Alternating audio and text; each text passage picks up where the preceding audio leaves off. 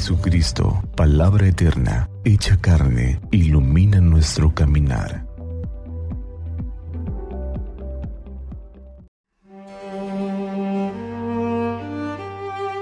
Martes 5 de octubre, semana 27 del tiempo ordinario.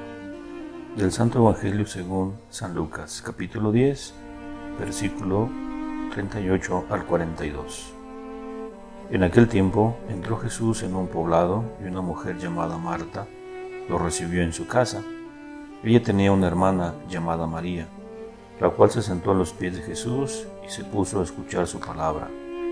Marta, entre tanto, se afanaba en diversos quehaceres, hasta que acercándose a Jesús le dijo, Señor, ¿no te has dado cuenta de que mi hermana me ha dejado sola con todo el quehacer?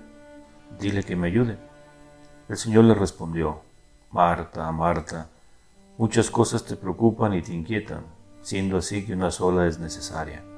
María escogió la mejor parte y nadie se la quitará.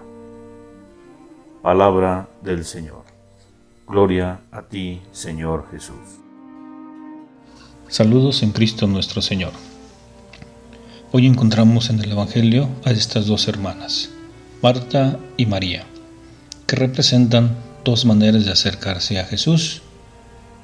Quizá pudiera decirse mucho sobre ellas, pero podemos decir de una manera resumida la diferencia entre una y otra.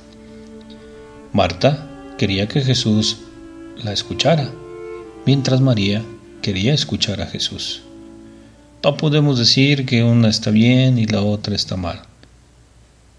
Ambas representan esa peculiar forma de buscar al Señor Jesús.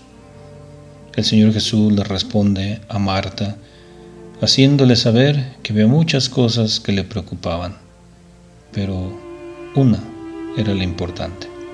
En nuestra vida cotidiana podemos también nosotros expresar la misma preocupación de Marta.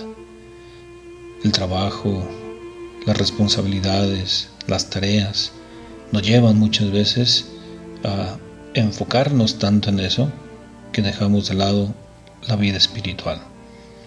Es necesario que aprendamos también a escuchar al Señor Jesús.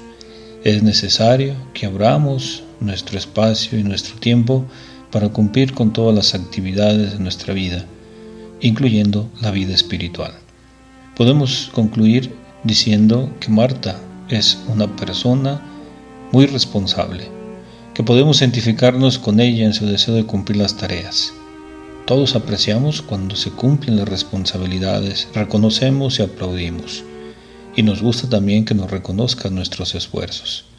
Pero ningún esfuerzo tendrá la plena realización si no sabemos acompañarlo de una vida de fe, de una vida espiritual. Por eso, dispongámonos también, como María, a escuchar siempre al Señor. Hagamos el tiempo necesario para cumplir con nuestra vida espiritual. Pidamos la gracia del Señor Jesús y que su Espíritu ilumine nuestras vidas. Así sea.